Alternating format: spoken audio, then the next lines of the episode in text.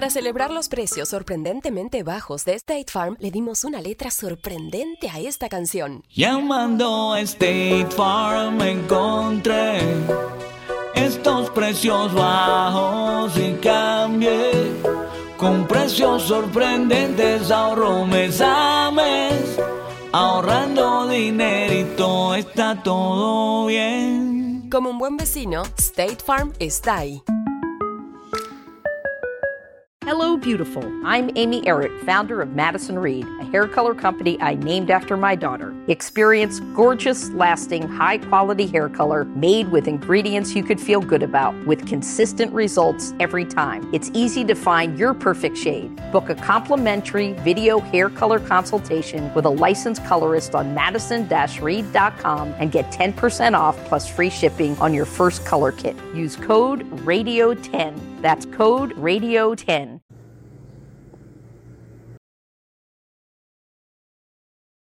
Bienvenidos a su programa Anclados a la Verdad, sosteniendo la verdad en un mundo relativo.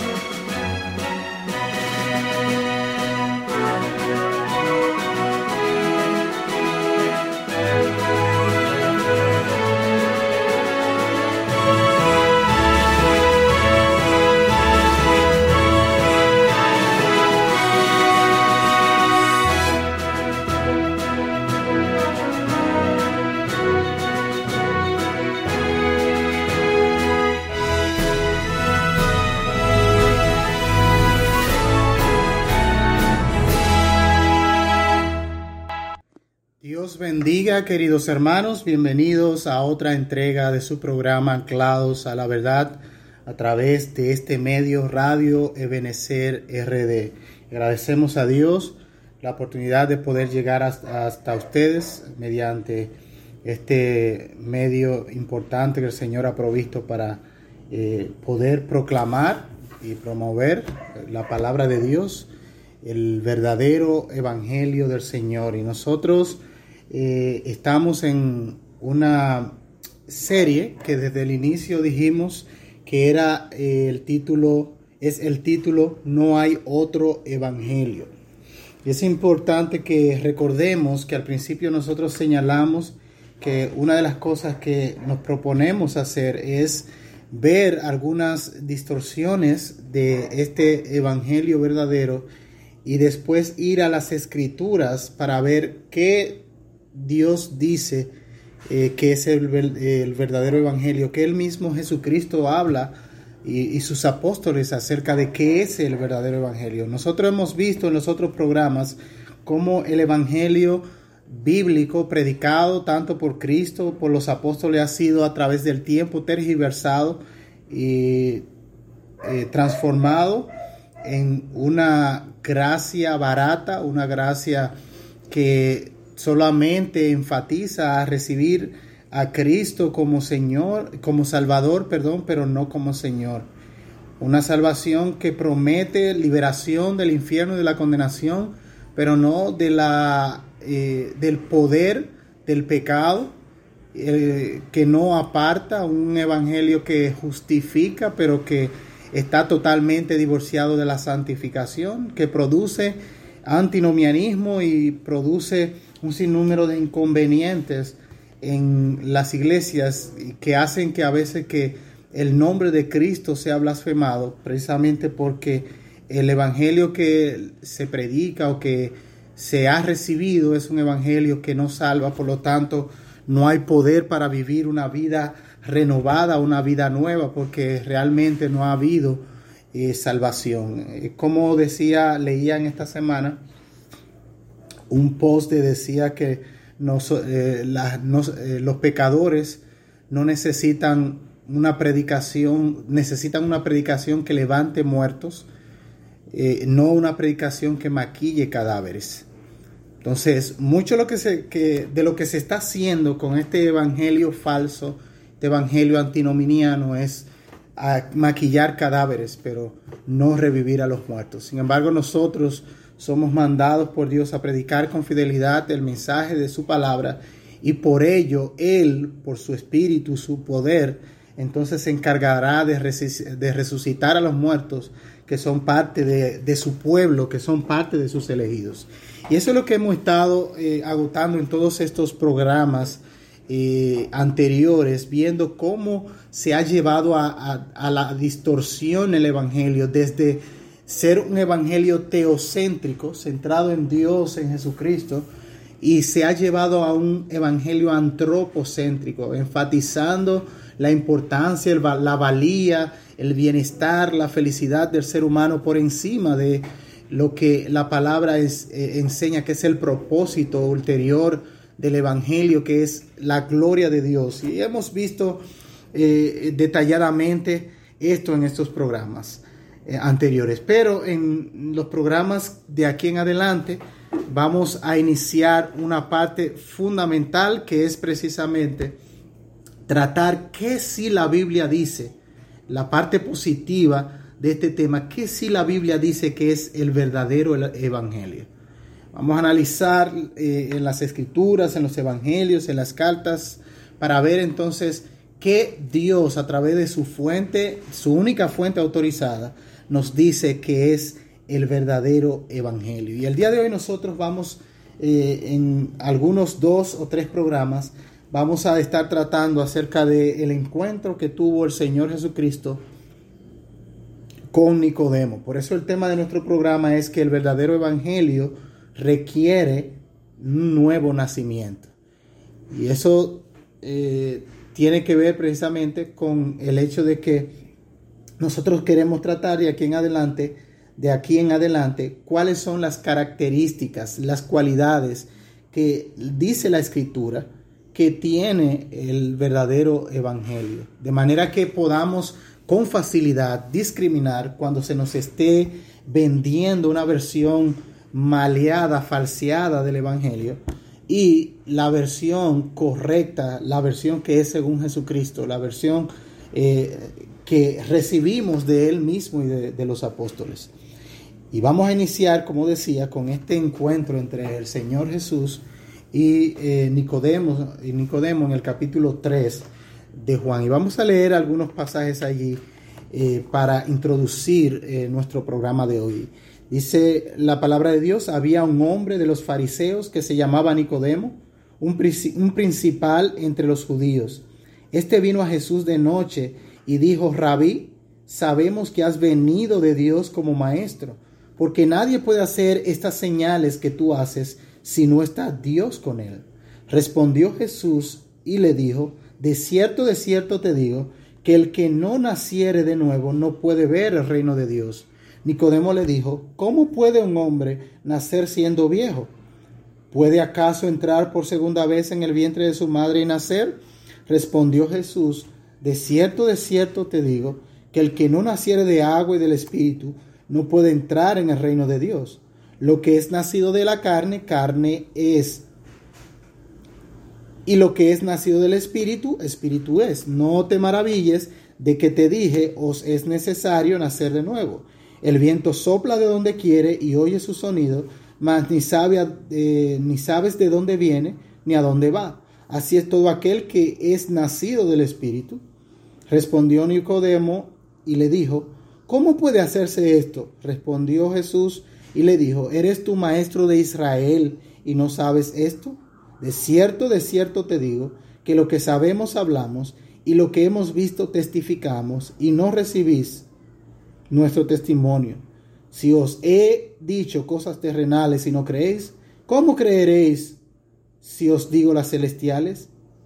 Nadie subió, al cielo sino el que descendió del cielo, el Hijo del Hombre que está en el cielo. Y como Moisés levantó la serpiente, eh, la serpiente en el desierto, así es necesario que el Hijo del Hombre sea levantado para que, eh, para que todo aquel que en él cree no se pierda, mas tenga vida eterna. Hermoso pasaje que nos habla, nos da eh, el entendimiento correcto de que este Evangelio, este evangelio verdadero requiere, demanda arrepentimiento. Y son las palabras que Jesús le dice a Nicodemo en el verso 5. De cierto, de cierto te digo, que el que no naciere de nuevo no puede entrar en el reino de Dios. Es decir, que la puerta de entrada para nosotros poder entrar, participar, pertenecer a ese reino, debemos entonces nacer de nuevo. Una de las cosas que nosotros estamos claros eh, y hemos visto en los programas anteriores es que no todo el que se llama cristiano lo es en realidad. Eh, ustedes pueden, eh,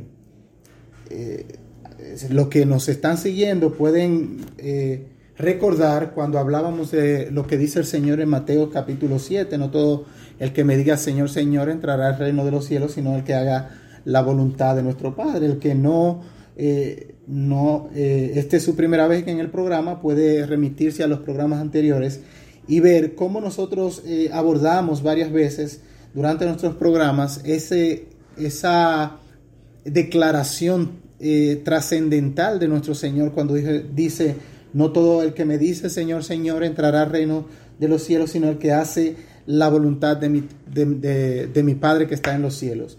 Y hay una realidad, la realidad es que mostrada en este pasaje es que hay incrédulos que, se, que hacen falsas profesiones de fe en Cristo y personas que no, que no son verdaderamente cristianas que puede, pueden engañarse creyendo que lo son. Y la razón de esto es precisamente por recibir un evangelio que no es el correcto, pueden hacer profesión de fe a un evangelio que no salva.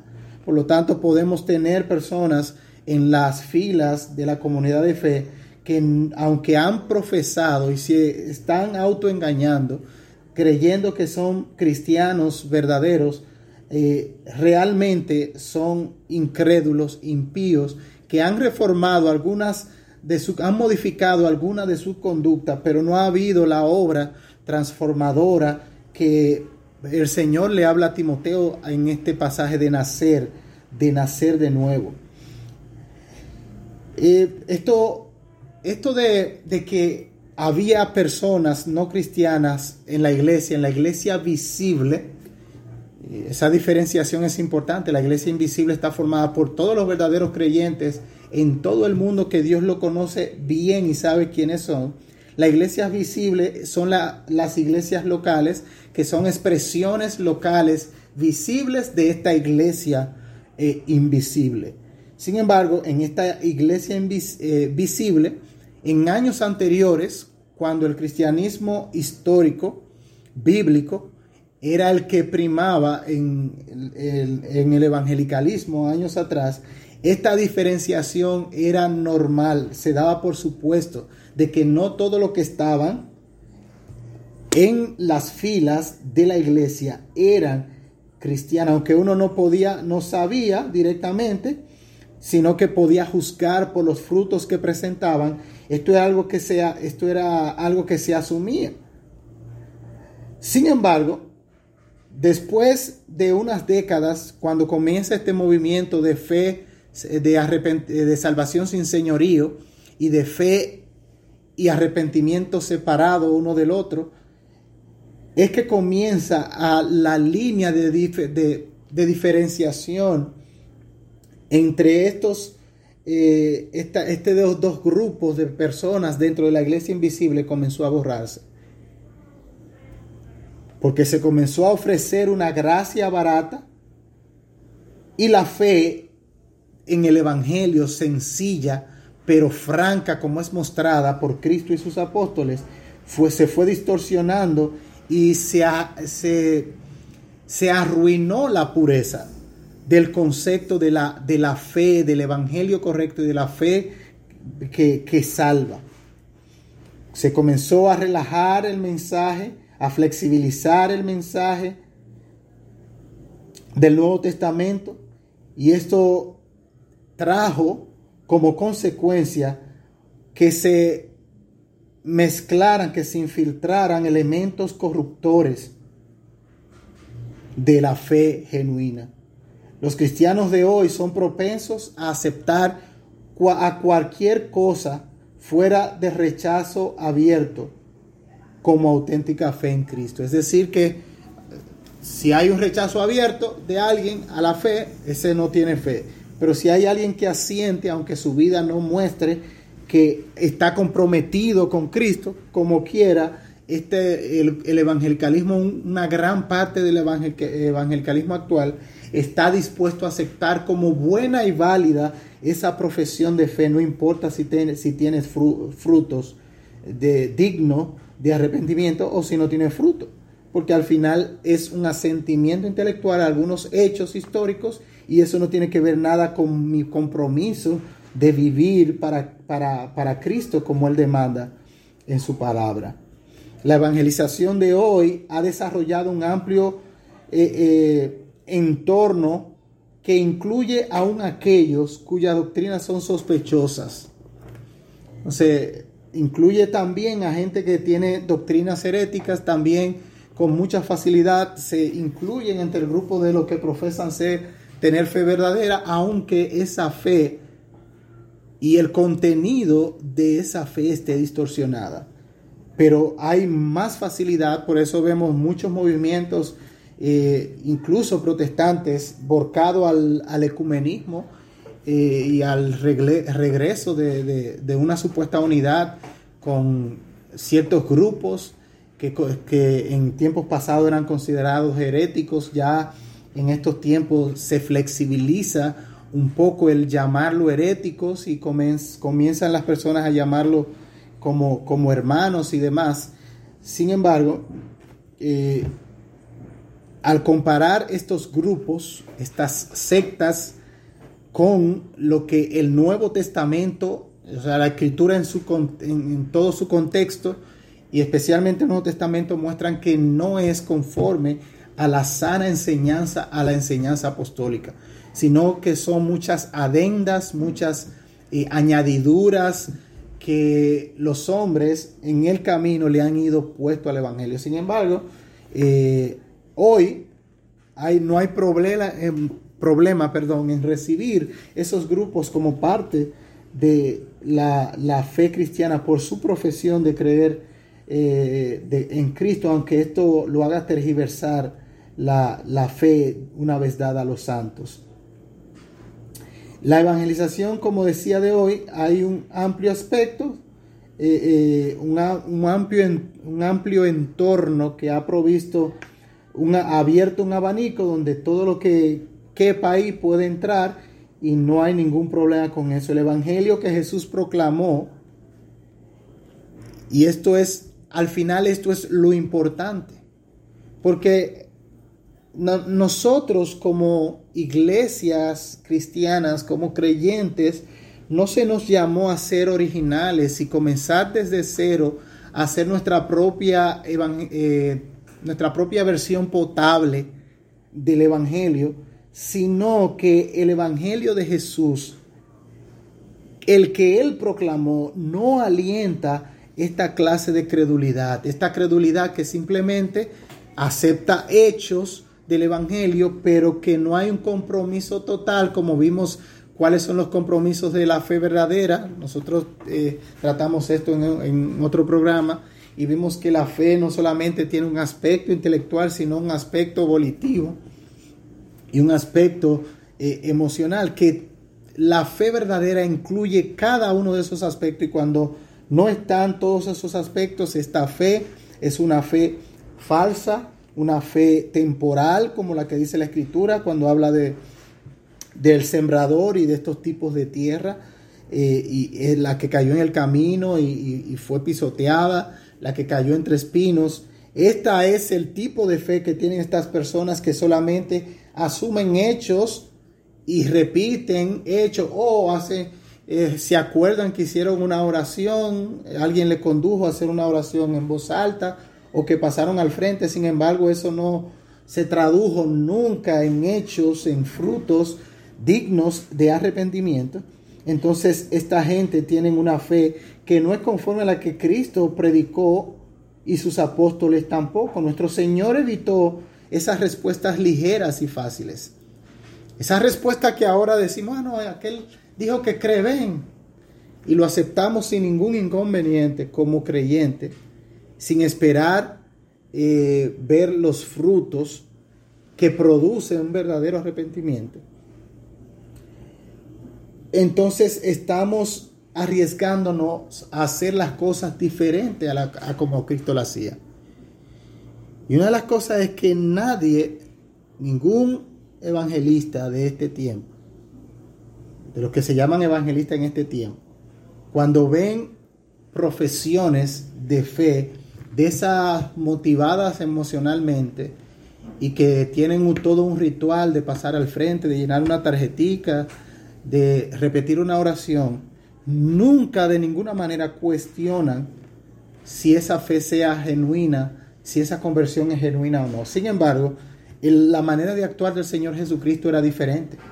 Nosotros leemos una y otra vez en el Evangelio de Juan que aunque muchos habían creído por su milagro, con esta fe temporal, esta fe fácil, no comprometida con Él. Él decía que él no, eh, el, evangelista dice que Jesús no se confiaba de ellos porque había, Él sabía lo que había en el corazón. Y uno se pregunta, ven acá, ¿cómo Juan dice que creyeron y después dice que Cristo no se fiaba de ellos porque sabía lo que había en su corazón? Precisamente porque no toda fe profesada es una fe verdadera. Es como alguien decía una vez, la boca dice cualquier cosa.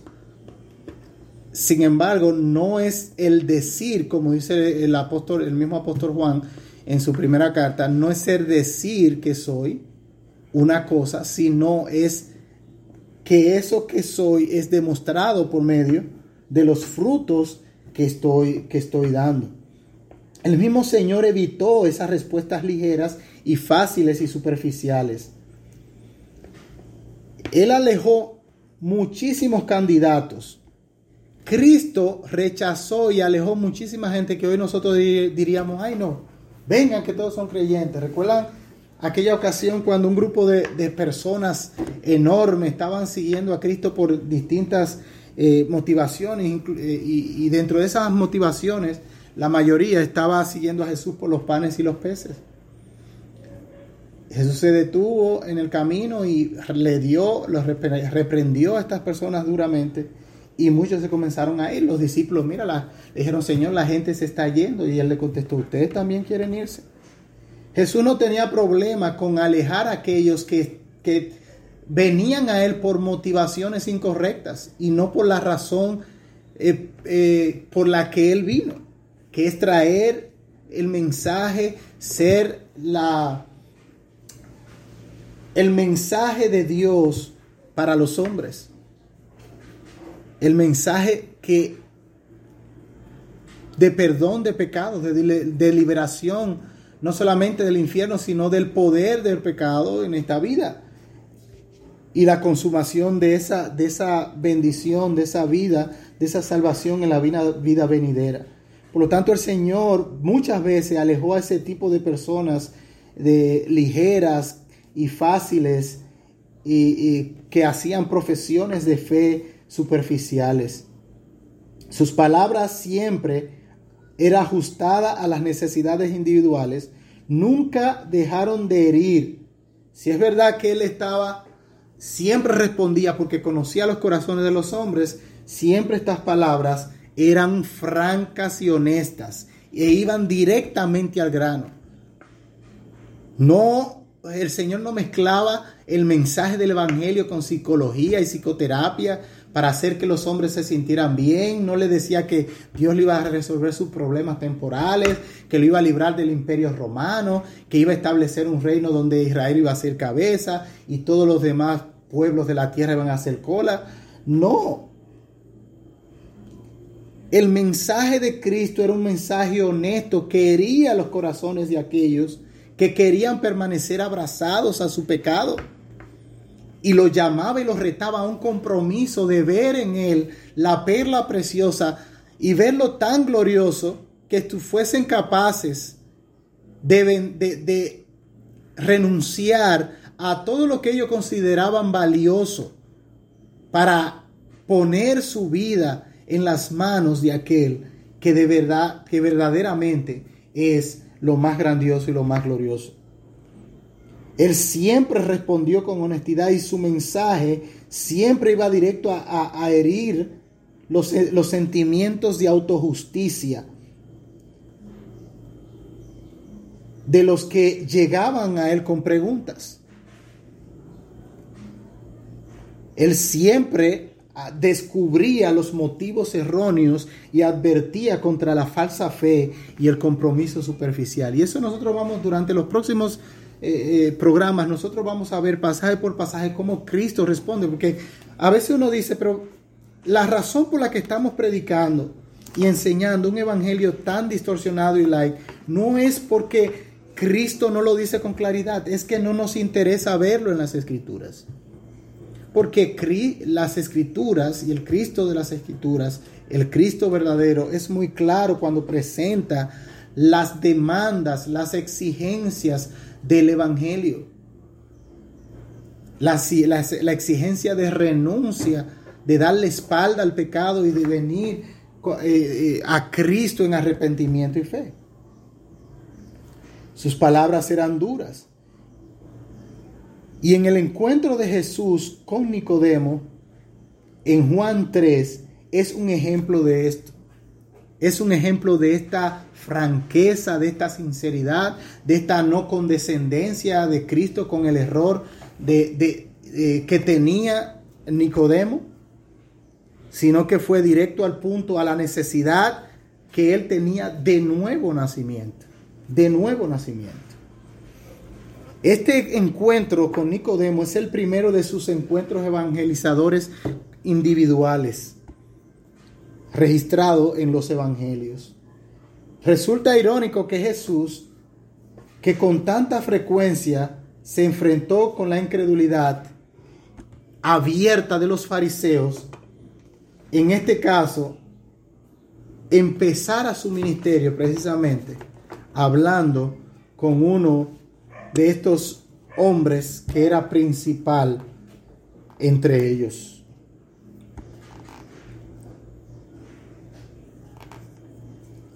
Podríamos nosotros haber esperado que Jesús diera una, cantidad, una cálida bienvenida a Nicodemo e interpretara su respuesta positiva como una profesión de fe, pero no fue ese el caso. Es interesante porque Nicodemo se acerca a Jesús y ya ese acercamiento para muchos de los que predican hoy un evangelio eh, de no señorío fuese una profesión de fe, bueno, pero él está interesado en lo que eh, la persona de Cristo incluso ha venido a hablar con él. Ya no es necesario que tú hagas más nada, ya tú eres salvo, tienes ese interés. Sin embargo, Jesús, el Señor, conociendo el evangelio correcto y la necesidad correcta que tenía Nicodemo, no simplemente se quedó en recibir la alabanza, eh, eh, el, elogio del hecho de que Timoteo, de Timoteo no, Nicodemo fuese a visitarle y que estuviese interesado en su persona.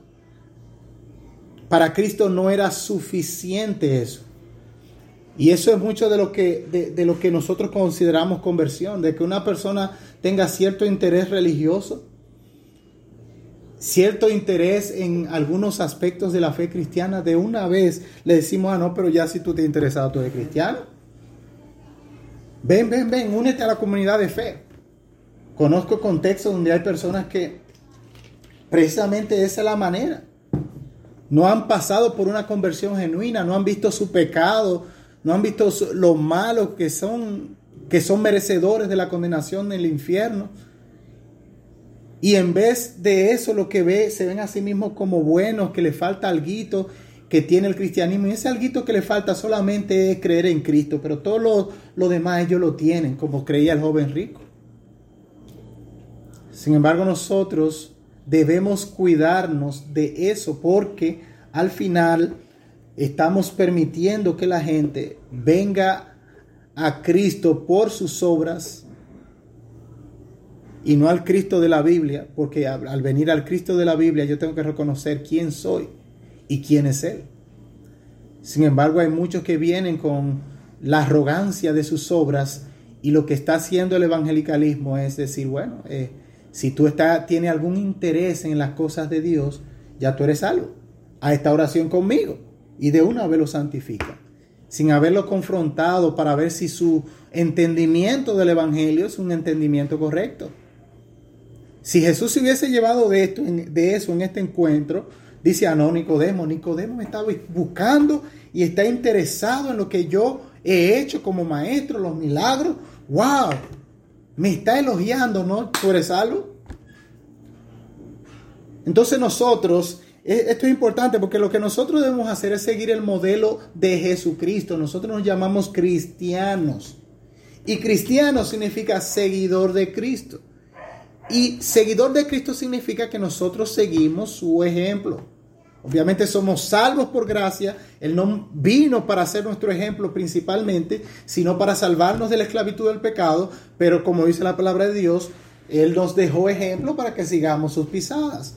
Entonces, cuando nosotros vamos a presentar el Evangelio, nosotros debemos buscarlo a Él como patrón. Y lo que dice aquí fue que Él no eh, se volvió loco con la visita de Nicodemo y dijo, wow, este hombre está interesado en mí, repite esta oración conmigo, levanta tu mano, pasa al frente y ya todo tu problema se, se resolvió.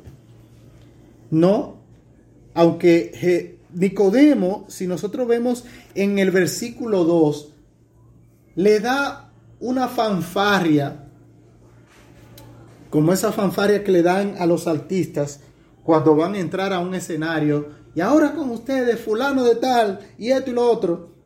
Nicodemo dice, le dice al Señor,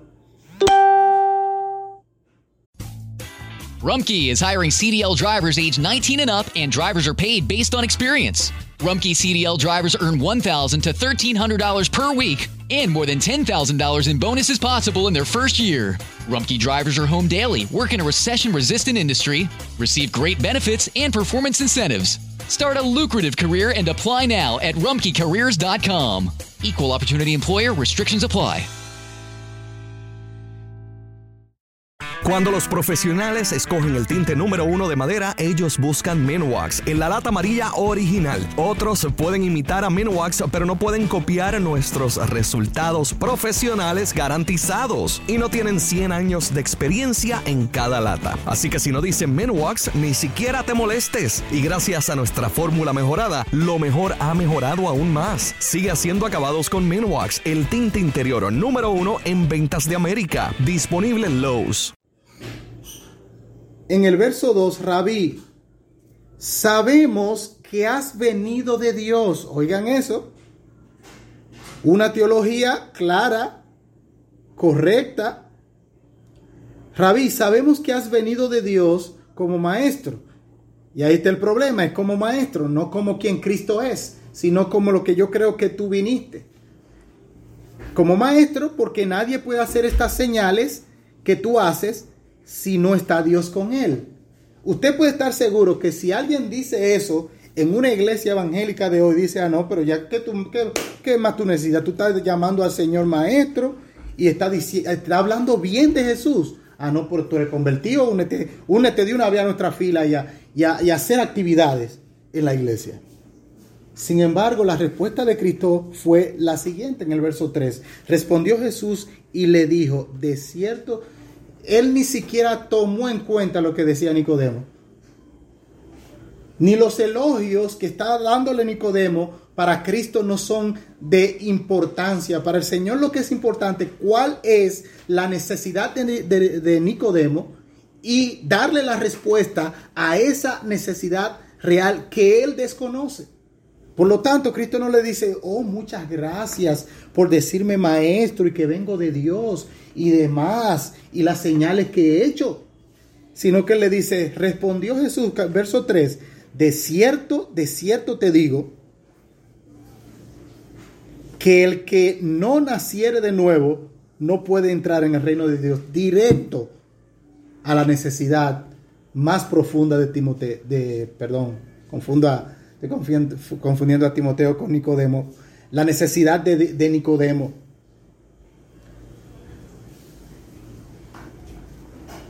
Lejos de Jesús animar a Nicodemo, él conocía esa incredulidad de Nicodemo en el corazón de Nicodemo, pero también conocía ese sentido de autosuficiencia de su corazón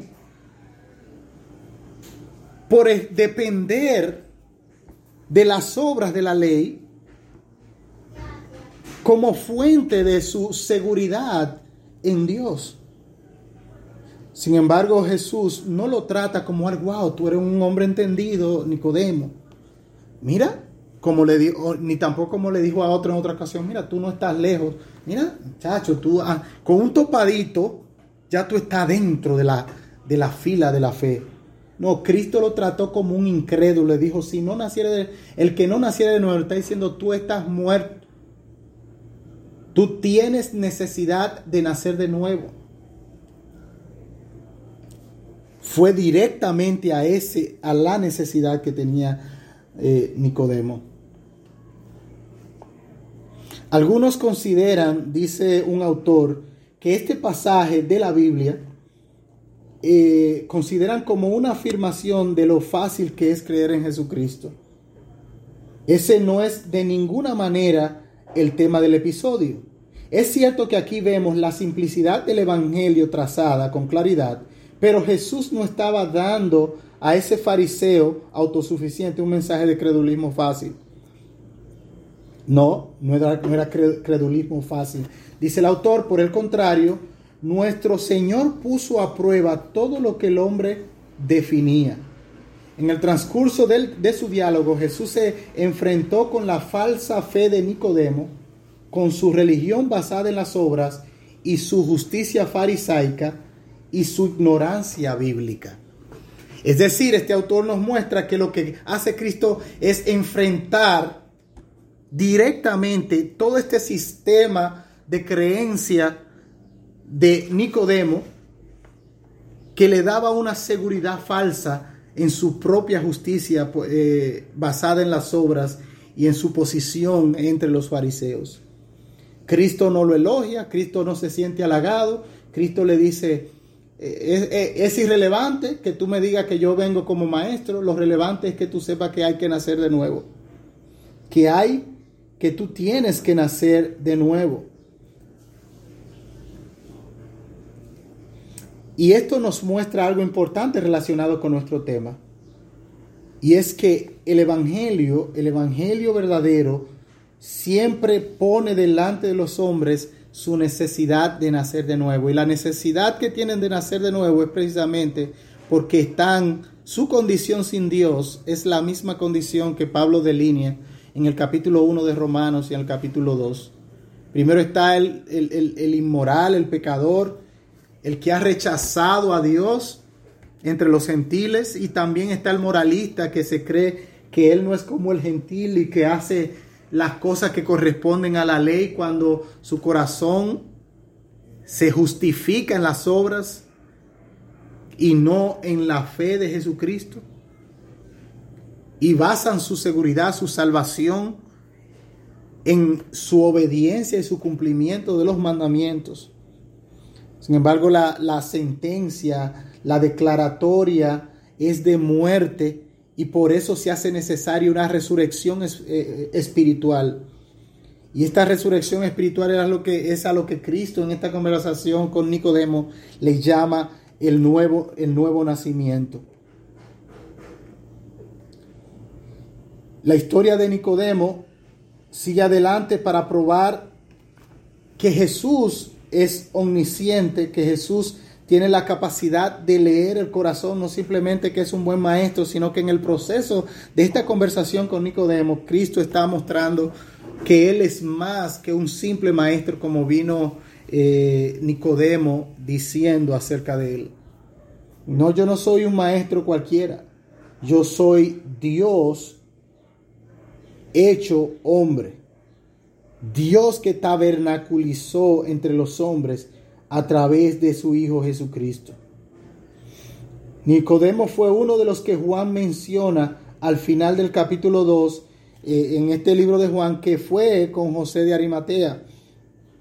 Esto supone que durante el camino, aunque aquí no notamos y no se nos dice de la respuesta de, eh, Nicodemo, sí podemos ver por otros pasajes que después eh, esta conversación marcó la vida de, Nicodemo, de manera que en lo adelante él manifestó algunas características de fe salvador, salvadora.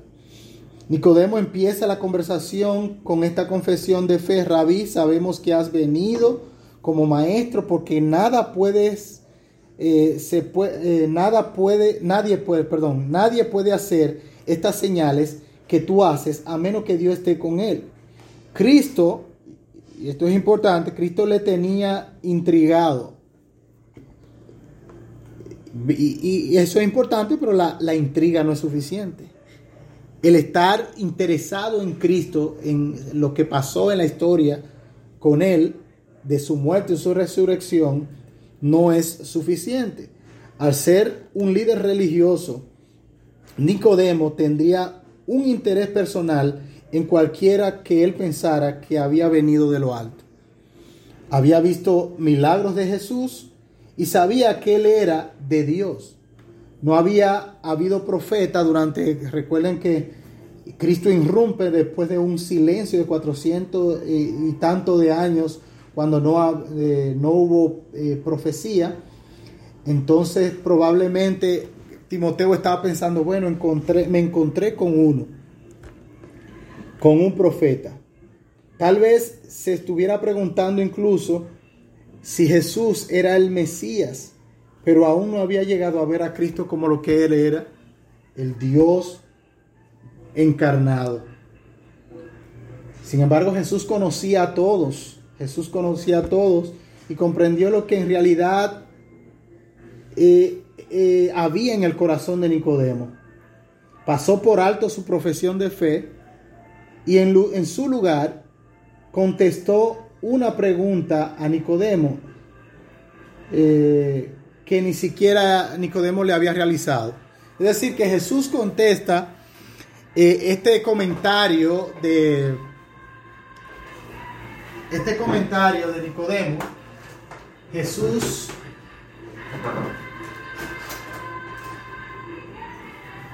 Este comentario de, de Nicodemo, perdón, Jesús no de ninguna manera responde, sino que le responde una pregunta que ni siquiera Nicodemo ha hecho. Sin confirmar, ni negar, ni, ni refutar, ni siquiera darse por enterado de la declaración de Nicodemo de que él era de Dios, Jesús dio una respuesta que demostraba su omnisciencia. Así nuestro, eh, nuestro Señor enfrentó a Nicodemo con el hecho de que se había quedado corto a la hora de captar la verdad en su plenitud.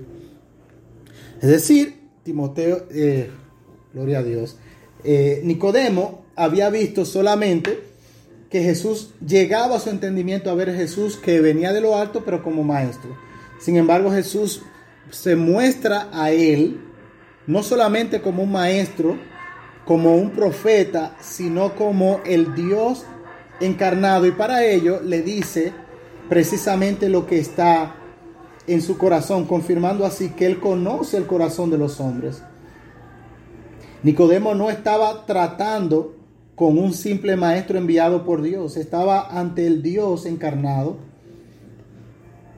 Juan, eh, en Juan 3.3 dice, respondió Jesús y dijo, de cierto, de cierto te digo, que a menos que uno nazca de nuevo, no puede ver el reino de Dios. Las palabras del Salvador sorprendieron a Nicodemo. No se debe pasar por alto este punto ni minimizar el desafío de Jesús a este hombre. La estrategia de nuestro Señor en su testimonio y que debe ser nuestra estrategia es ir, ir al grano, no dejarnos, no dejarnos distraer por asuntos periféricos, por elogio, por agrado, sino que tenemos que ir directamente al punto. En, el momento de, evangelizar a una persona, no podemos eh, trivializar la conversación, sino ir a lo importante.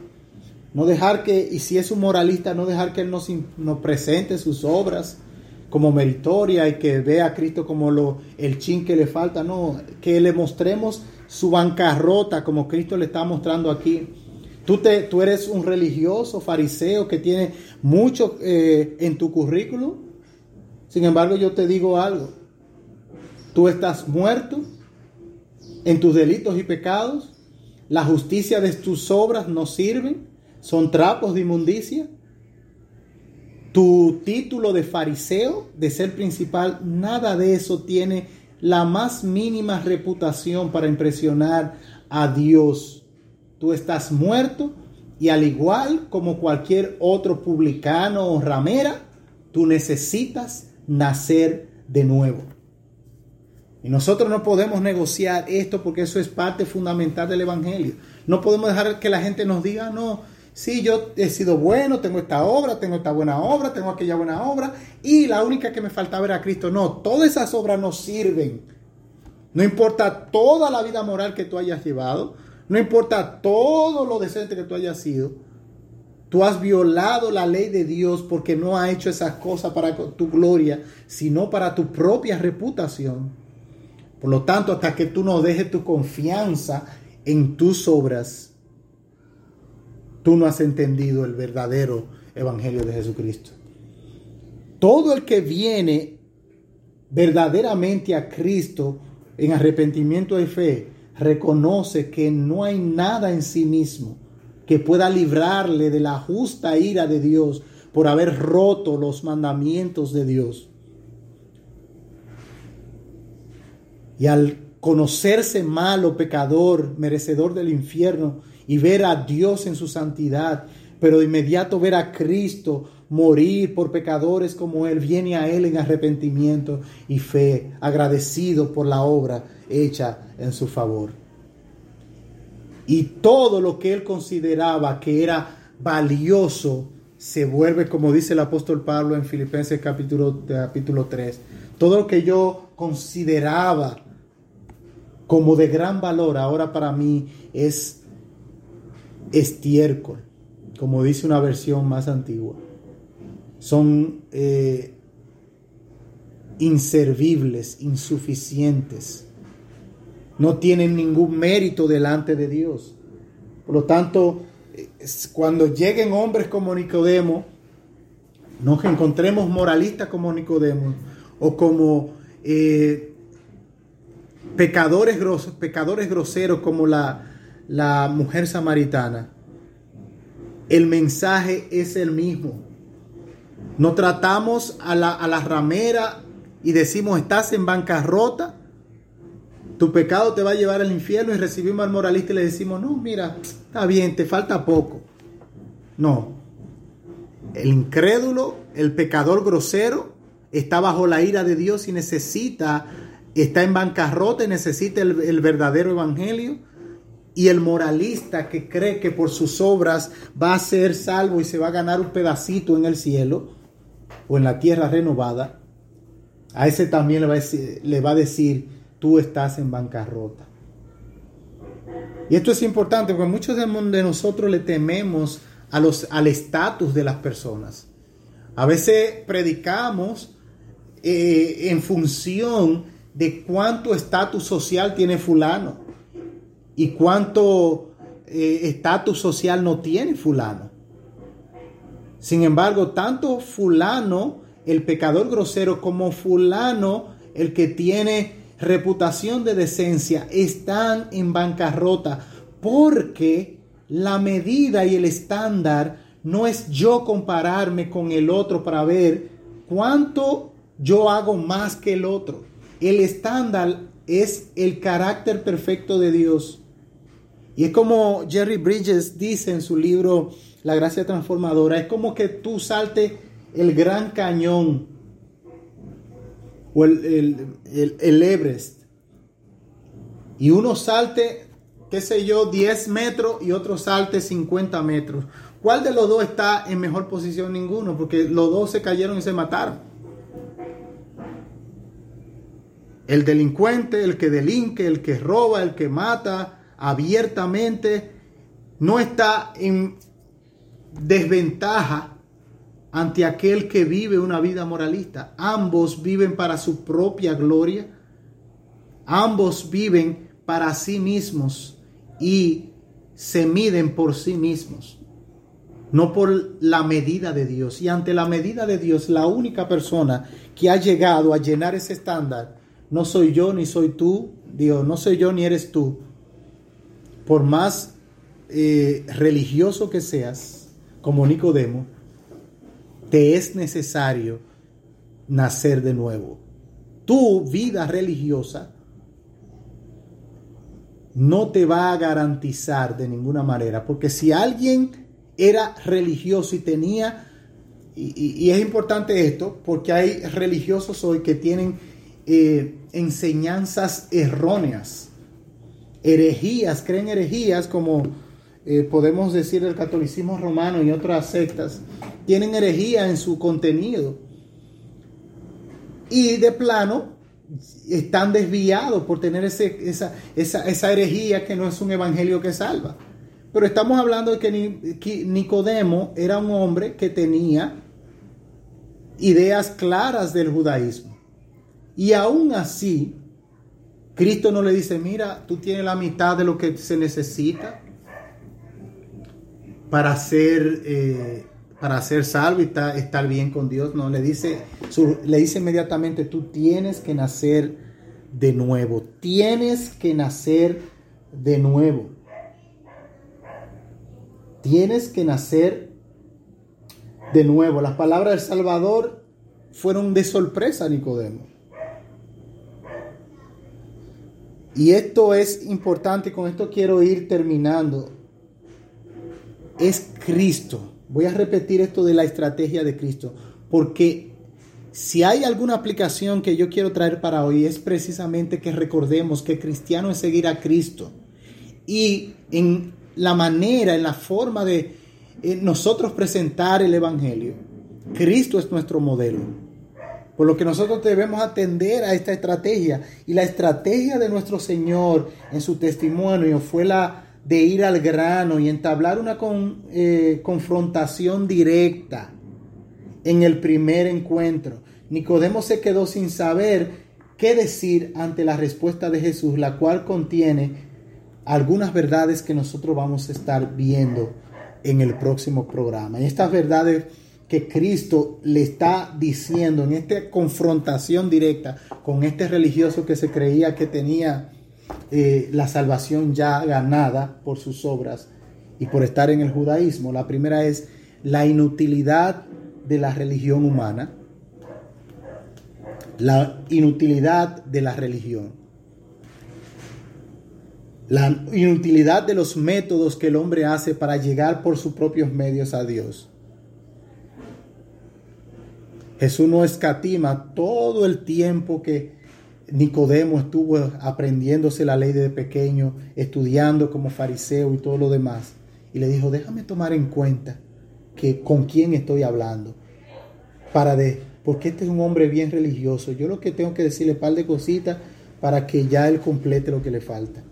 No, él lo confrontó y aún tenía todo su pedigrí de gran religioso y bien conocido en el pueblo de Dios Cristo de frente le dice, tú eres un, miserable en bancarrota y para que cambie esa situación es necesario que tú nazcas de nuevo. Es necesario que tú nazcas de nuevo.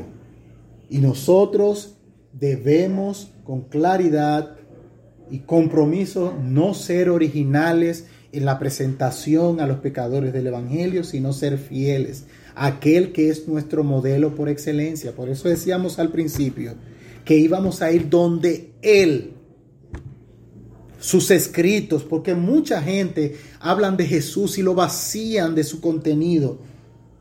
Es decir, del contenido de lo que la Biblia muestra que es Cristo. Y solamente quieren hablar de Cristo, bueno, cosas románticas, cosas bonitas, y lo fragmentan y cuando leen los evangelios, leen solamente aquellas cosas que le van a traer satisfacción a un Cristo que sana aquí, a un Cristo que liberta allí, pero al Cristo que confronta y directamente va a la necesidad del hombre para que crean y se arrepientan y sean salvos, no lo queremos imitar. Porque al final nuestra mente se ha ido con la cultura de relativismo y de fragmentación. Y a veces nos encontramos leyendo, por muy religiosos que seamos, nos encontramos leyendo la Biblia, lo que estamos haciendo es relativizándola, viendo aquellas cosas de Cristo que a nosotros nos importan y que queremos oír y omitiendo las otras. O si hay otra metodología que he visto que es tomando lo que Cristo dice, sacándolo de su contexto y aplicándolo sin pasar todo el procedimiento eh, en la escritura de interpretar ese pasaje, entonces lo pasamos y le damos una aplicación eh, social, religiosa, que nada tiene que ver con el sentido natural del texto. Nada que ver con el sentido natural del texto. Y he visto muchos religiosos actuando de esa manera con el texto. Sin embargo, si vamos a imitar a Cristo, si vamos a imitar a Cristo, la conversación con Nicodemo nos muestra que Cristo no iba, primero, no iba a aceptar simplemente el elogio de que le dijeran, sí, tú eres esto. Eh, tú eres un maestro que viene de Dios. Y iba a aceptar esa profesión como buena y válida, sino que no la aceptó ni le prestó atención a eso, sino que fue al, al grano y le dijo, mira, tú sabes cuál es tu problema. Tu problema es que tú crees que tu pedigrí religioso te va a librar a ti de la condenación y que tú estás bien con Dios, como dirían algunos muchachos, que tú estás frío con Dios por el hecho de que tú eres fariseo, porque tú eres observador de la ley, porque tú eres un moralista. Mira, eh, mira Nicodemo, tú estás en bancarrota. Tú estás en bancarrota. Y es nuestras, nuestro deber, si queremos vivir de acuerdo al Evangelio según Jesucristo, o queremos predicar el Evangelio según Jesucristo, un Evangelio que salva, debemos hacer lo mismo que nuestro Señor. Ir al punto. Ir al punto. Porque a veces priorizamos eh, priorizamos, no, discriminamos entre un, un pecador y otro y queremos eh, inventarnos nuestra propia, nuestro, nuestro propio parche evangélico para tapar un hoyito y al mismo tiempo estamos abriendo muchísimos por los desescapes eh, el aire de, de, la llanta. Entonces no es poner parche para completar lo que falta. Es quitar la goma porque no sirve y poner la nueva del Evangelio. La nueva del Evangelio. Entonces eso es lo que Cristo, hasta aquí lo que hemos visto es precisamente eh, este encuentro, esta introducción, esta antesala de este encuentro de Jesús con Nicodemo nosotros vamos a ver varias verdades que saltan a la luz con claridad en esta conversación de Jesús con Nicodemo, que es la, inutilidad de la religión, la unidad de la revelación y parte y algo sumamente esencial que es la necesidad de la regeneración, la necesidad de la regeneración. Para el próximo programa vamos a ver en detalle en este mismo capítulo 3 eh, de Juan, a seguir viendo las verdades del Evangelio, la característica, esta característica del Evangelio de que requiere nuevo nacimiento. Y también eh, guiándonos de la metodología de nuestro Señor al presentar el Evangelio. Ha sido un placer para mí estar con ustedes, compartir este programa eh, que inicia de manera positiva el que nosotros podamos ver las características a la luz de las escrituras de las cualidades, eh, las características y cualidades del Evangelio verdadero, de manera que podamos rechazar el falso y promover entonces el verdadero Evangelio. Será hasta una próxima entrega cuando estemos nueva vez con ustedes en su programa Anclados a la Verdad por aquí, por esta emisora Radio Ebenecer RD. Tengan ustedes buenas tardes, gracia y paz.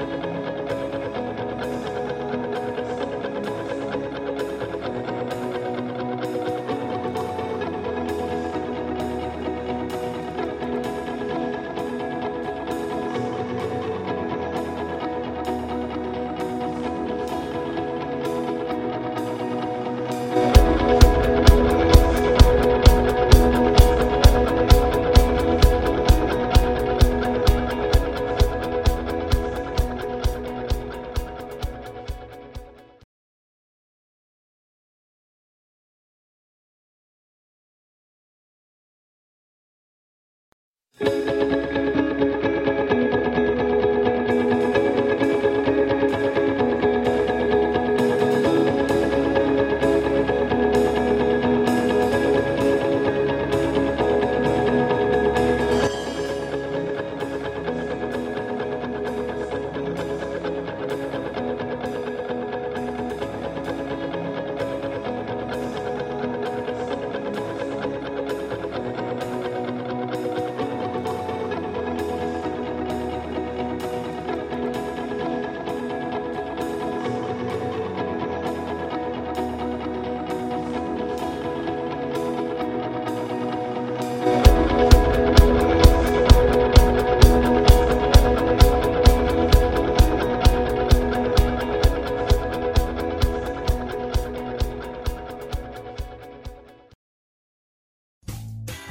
Rumkey is hiring CDL drivers age 19 and up, and drivers are paid based on experience. Rumkey CDL drivers earn $1,000 to $1,300 per week, and more than $10,000 in bonuses possible in their first year. Rumkey drivers are home daily, work in a recession resistant industry, receive great benefits and performance incentives. Start a lucrative career and apply now at rumkeycareers.com. Equal opportunity employer restrictions apply. How did we become Central Ohio's most trusted team of orthopedic experts? We focus on what matters most our patients. At Orthopedic One, we know we're only at our best when we're helping you get better. And every day, your commitment to overcoming pain and injury inspires and moves us. That's why we bring our best every day to earn your trust. Find a physician near you at orthopedic1.com.